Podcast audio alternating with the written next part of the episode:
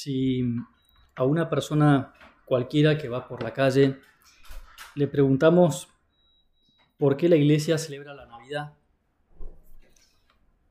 con bastante probabilidad de acierto responderá que, que celebra la Navidad la iglesia porque es el nacimiento de Jesús.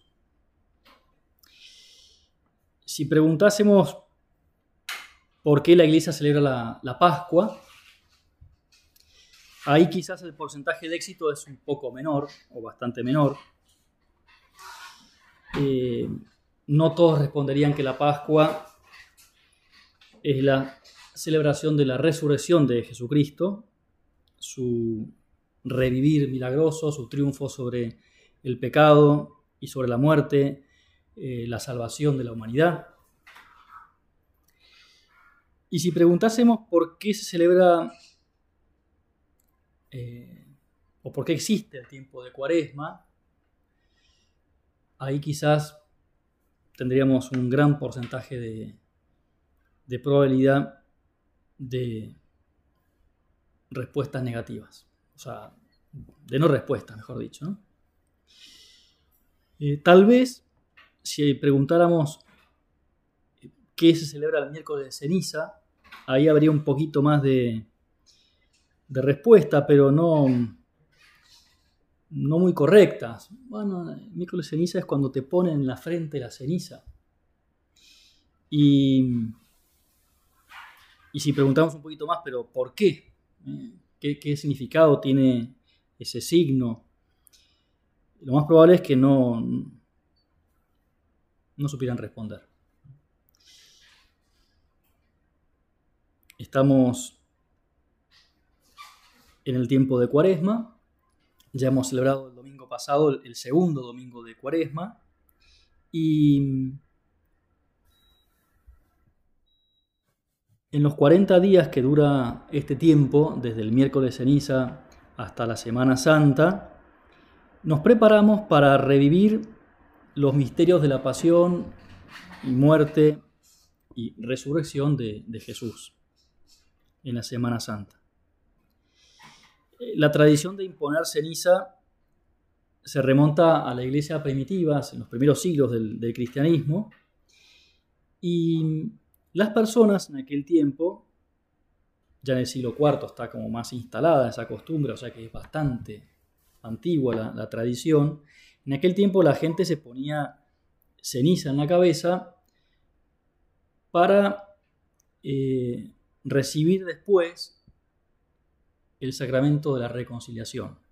El jueves santo era el día en el que los, los penitentes, los que hacían penitencia pública, también se, vestían con una ropa de penitencia, eh, se presentaban en la iglesia para pedir perdón por sus pecados y eh, después de haber recorrido ese camino de 40 días de penitencia, de oración, de ayuno, eh, el sacramento de perdón ha sufrido cambios a lo largo de la historia de, la Iglesia.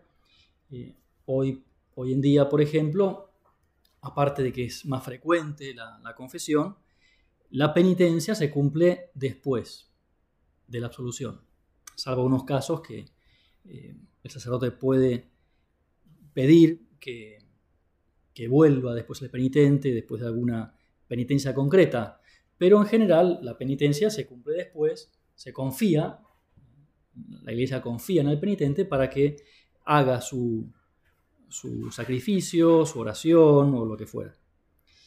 Antes era al revés, se hacía antes, la, antes me refiero durante muchos siglos, la penitencia se hacía antes. Y, además era pública, y además no era tan frecuente el, el sacramento del perdón, hay gente que lo recibía una vez en la vida y en general se intentaba que fuera después de una vida larga para... Eh, como era algo público, era algo a veces humillante, eh, esa penitencia pública lo hacían pocas veces. Pero lo cierto es que en ese contexto las cenizas eran un símbolo, un símbolo concreto. Y, y la función de ese signo la explica la Iglesia en un documento llamado El Directorio sobre la Piedad Popular y la Liturgia.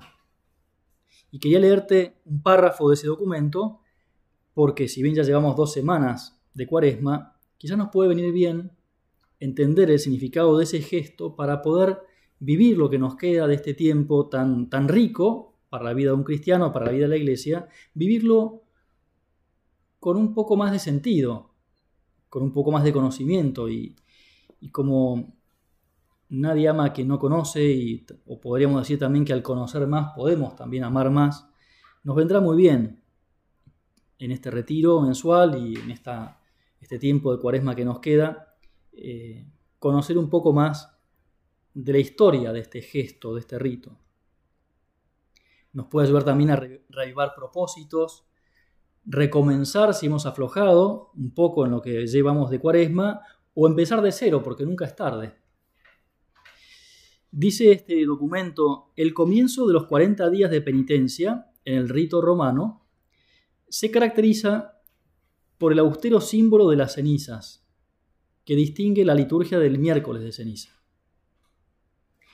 Propio de los antiguos ritos con los que los pecadores convertidos se sometían a la penitencia canónica, eh, la penitencia propia del sacramento del perdón, el gesto de cubrirse con ceniza tiene el sentido de reconocer la propia fragilidad y la mortalidad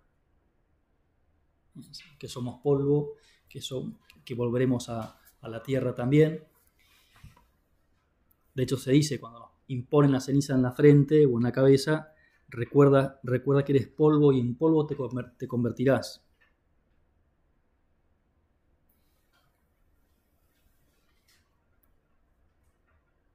Tiene sentido, decíamos entonces, de reconocer la propia fragilidad y la mortalidad que necesita ser redimida por la misericordia de Dios. Y entonces termina este documento diciendo, lejos de ser un gesto puramente exterior, la Iglesia lo ha conservado como signo de la actitud del corazón penitente que cada bautizado está llamado a asumir en el itinerario cuaresmal, en el camino de la cuaresma, en estos 40 días. Un signo de la actitud del corazón penitente. Te pedimos, Jesús, que nos ayudes a, a que el corazón de cada uno de nosotros sea más permeable a tu gracia, que estemos más preparados para recibir la gran alegría de la Pascua y que también podamos reconocer nuestra fragilidad y nos sintamos necesitados de tu misericordia. Habrás escuchado muchas veces que el tiempo de cuaresma es un tiempo de penitencia, que está marcado por una serie de prácticas, de, costumbres, que son como, como, un marco, como una especie de, de orientación también práctica, que es la oración, el ayuno, la limosna. Todas esas prácticas tienen una manifestación exterior visible, la oración, por ejemplo, nos ponemos de rodillas para rezar, o bueno, como estamos acá eh, en el oratorio, mirando a Jesús en el sagrario, en una actitud de, escucha, de atención, eh, mirando a Jesús. Eh, son gestos visibles que por lo menos marcan una, una actitud. Después cada uno reza como puede, le decimos a Dios lo que justamente tenemos en el corazón y además es algo muy propio, ¿no? nos da un poco como de pudor estar ahí contando nuestras, eh, nuestros pensamientos, nuestras intenciones, nuestros propósitos, nuestros deseos, nuestras luchas. Cada uno la guarda en su corazón y se las cuenta a Dios. Pero al menos hay algo visible. O el ayuno también es algo sensible. Hasta nos pueden ver, che, pero come un poco más. Y uno también por pudor, por una cuestión del corazón, uno no va a decir, no, no, yo quiero hacer ayuno en la, cuaresma, ¿no? uno se lo guarda para sí mismo, pero evidentemente hay gestos exteriores o un sacrificio, algo sencillo, pero que se ve, se puede ver. La limosna, lo mismo, la limosna también. Si uno da eh, en la misa, en la colecta o en la calle, algún necesitado. Eh, es verdad que hay formas de dar limosna que son invisibles, al menos para, para el público general cercano. Uno puede mandar por mercado pago una donación a alguien sin que nadie se entere. Se entera el que la recibe, obviamente, pero nadie más.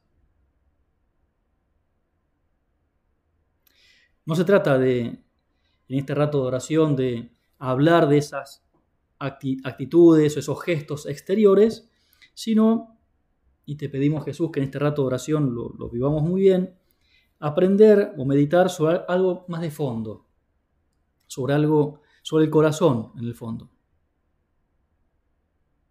La oración, el ayuno, la limosna son actitudes que ponen en juego nuestro corazón, lo más íntimo de nuestro ser. Y así como para nuestro cuerpo físico nos viene bien cierto ejercicio, eh, cosa que está muy de moda, también el corazón necesita ejercitarse.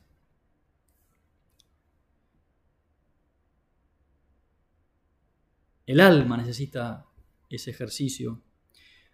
Un cuerpo debilitado por la enfermedad necesitará alimentarse mejor, necesitará reponerse con kinesiología, con horas de sueño, pero un corazón dañado por el pecado va a necesitar otras, otro tipo de ejercicio. Y todos somos pecadores necesitamos esas prácticas que son la oración, el ayuno, la limosna. Y es importante entender que esas prácticas no, no fortalecen el corazón por la misma actitud de hacer algo por los demás o de rezar o, hacer un sacrificio. No se ejercita o se, se fortalece el corazón porque yo estoy haciendo algo por los demás.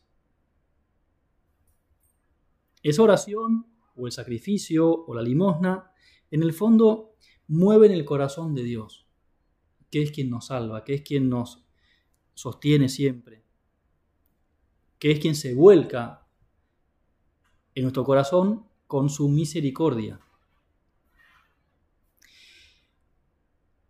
Alguna vez leí que hay varias especies de, hormigas que eh, se alimentan o que cortan hojitas de, las plantas, eso lo, hemos visto muchas veces, que las llevan rápidamente a sus hormigueros en, esas largas, interminables hileras, van una atrás de la otra con mucho orden, con mucha eh, constancia, con mucho sacrificio también.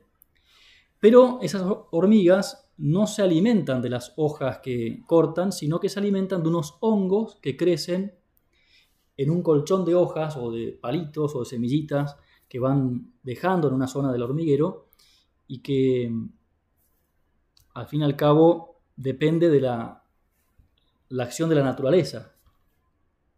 Ellas se esfuerzan, ellas hacen un esfuerzo, pero es Dios, en definitiva, quien permite que esos hongos crezcan en las hojas que cortan las hormigas y se puedan alimentar. Perdón que la comparación quizás sea un poco este, simple, pero nos puede servir para entender en el fondo lo que se pone en juego en la cuaresma. Es verdad que hace falta nuestra participación, nuestro esfuerzo, nuestro sacrificio, nuestra oración, nuestra generosidad. Y te pedimos, Señor, que no se note, que no lo hagamos porque nos vean, que es justo el Evangelio de hoy, ¿no? que no hagamos las cosas porque nos vean cara a los demás, sino cara a vos, Señor. Pero es verdad que hace falta ese esfuerzo, pero al fin y al cabo, quien nos salva, quien nos llevará al cielo en esa Pascua definitiva de nuestra propia vida, serás vos, Jesús. Con tu corazón removido de amor por esas ofrendas de amor que son la oración, el sacrificio, o la limosna. Es Dios quien da la gracia de una conversión. Es Dios quien da la alegría por el dar, por el, mismo sacrificio también.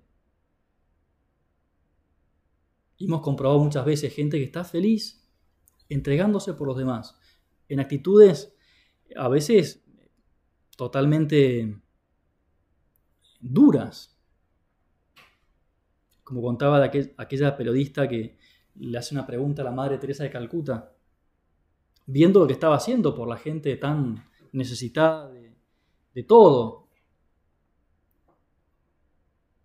moribundos, enfermos gravísimos que ella y, su comunidad religiosa eh, acogía a los, esos enfermos, los recogía a la calle, a veces de los basurales que estaban como ya descartados para morir, y ellas, estas santas mujeres, eh, los recogían, les daban de comer, los limpiaban, los sacaban adelante. Y esta periodista le dice, eh, yo no haría eso ni por un millón de dólares. Y la respuesta fue, yo tampoco. Pero estaba feliz, una mujer feliz, entregándose con, con gran sacrificio, pero con una inmensa alegría, con muchos frutos en su alma, y ya la vista está que es santa. En el mensaje del Papa para la cuaresma de este año, dice, la cuaresma es un tiempo favorable para la renovación personal y comunitaria que nos conduce hacia la Pascua de Jesucristo muerto y resucitado. Para nuestro camino cuaresmal de 2022, nos hará bien reflexionar sobre la exhortación de San Pablo a los Gálatas. No nos cansemos de hacer el bien, porque si no desfallecemos, cosecharemos los frutos a su debido tiempo. Por tanto, mientras tenemos la oportunidad del kairos, en el tiempo oportuno, hagamos el bien a todos. Esa es la actitud que, que Dios nos pide en el día a día nuestro, intentar hacer el bien a todos, con oración, con el sacrificio, con la limosna. Y qué gráfica esa expresión de San Pablo que nos recuerda al Papa como esas hormiguitas que no se cansan de, trabajar, de esforzarse y que mm, después pueden disfrutar del fruto, de ese alimento.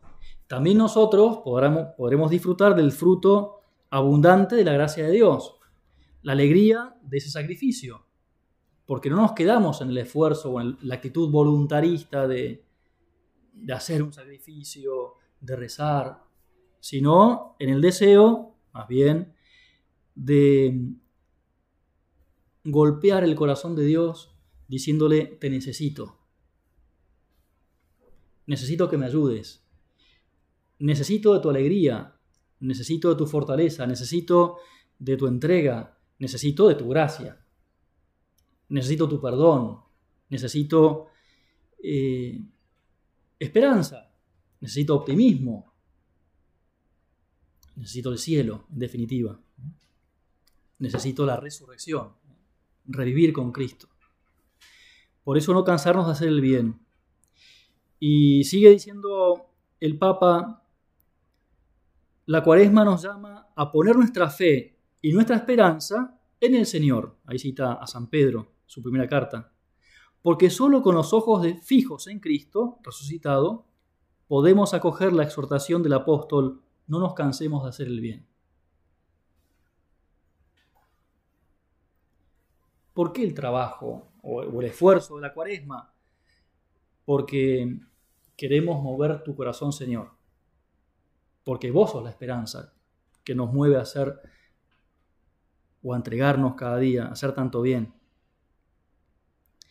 Y en ese contexto, en ese clima más claro de de entender el porqué de esta cuaresma y esos gestos, como la imposición de las cenizas o como el, ayuno, la oración, la limosna.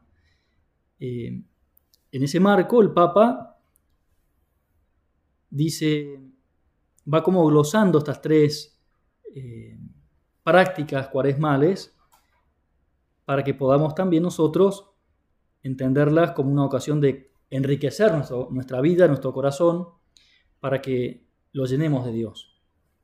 Y dice, parafraseando a, San Pablo, no nos cansemos de hacer el bien, dice el Papa, no nos cansemos de orar en esta cuaresma. Jesús nos ha enseñado que es necesario orar siempre sin desanimarse. Necesitamos orar porque necesitamos a Dios. Pensar que nos bastamos a nosotros mismos es una ilusión peligrosa. Con la pandemia hemos palpado nuestra fragilidad personal y social.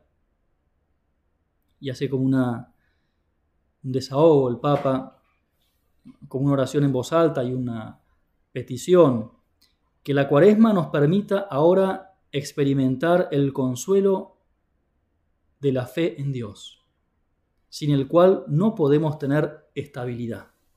Nadie se salva solo. nos podemos preguntar también, yo, estamos acá rezando en un retiro mensual, eh, porque en definitiva queremos contar con vos, Señor, queremos eh, tu gracia, nos importás, eh, nos interesás. Pero pienso que es válida la pregunta o el examen personal para poder sacar una conclusión más en limpio. ¿Yo por qué rezo? ¿Rezo con miedo? Hay personas que hacen así. Eh, van a misa o rezan porque, bueno, quieren estar tranquilos con Dios, cumplir con Dios o rezo porque quiero como exprimir a Dios, por favor, dame lo que te pido, dame lo que te pido. O es una actitud de, de petición serena. Te pido, por supuesto, pero también confío en vos. Vos sabes más. Descanso en esa petición. Quiero llenarme de vos, más que llenarte a vos de lo que yo te pido. Sigue diciendo el Papa, no nos cansemos de extirpar el mal de nuestra vida. Y acá explica, de algún modo, también el sentido del ayuno. Dice que el ayuno corporal que la Iglesia nos pide en cuaresma fortalezca nuestro espíritu, ¿eh? nuestras almas, para la lucha contra el pecado. Y pone otro ejemplo, no nos cansemos de pedir perdón en el sacramento de la penitencia y la reconciliación, sabiendo que Dios nunca se cansa de perdonar. Y ahí tenemos también una, fuente tan segura de la gracia de Dios. Es como, la confesión es como eh, tocar el corazón de Dios. Esa imagen, digamos, de querer golpear su corazón con nuestras obras de misericordia, con nuestra oración, con nuestro sacrificio, con nuestra limosna, nuestra generosidad. En la confesión tenemos a Dios en persona. El sacerdote dice, yo te absuelvo tus pecados, pero evidentemente no es el sacerdote el que tiene ese poder, es Dios quien ha conferido al sacerdote, a cada sacerdote en la iglesia, ese poder. Yo te perdono, yo te absuelvo, yo te tiro para arriba, yo te escuché, esas oraciones tuyas, esos sacrificios, esas limosnas, yo las vi. Por eso te perdono. Y por eso es el sacramento de la alegría, el sacramento del perdón.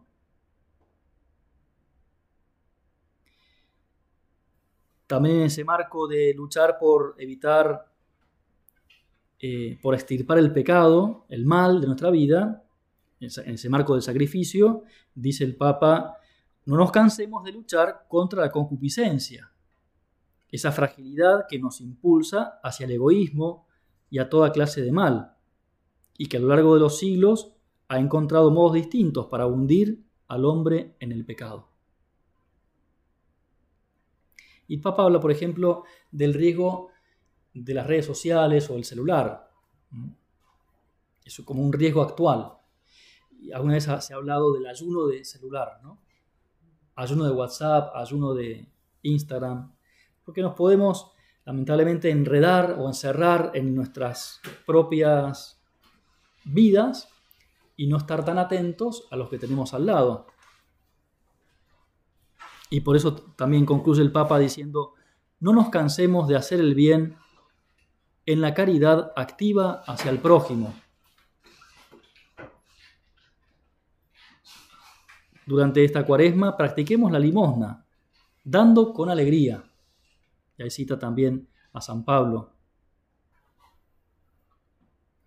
Por eso tenemos un, un marco mejor, me parece, más amplio, más claro, del significado de este tiempo fuerte en la iglesia como es el tiempo de cuaresma.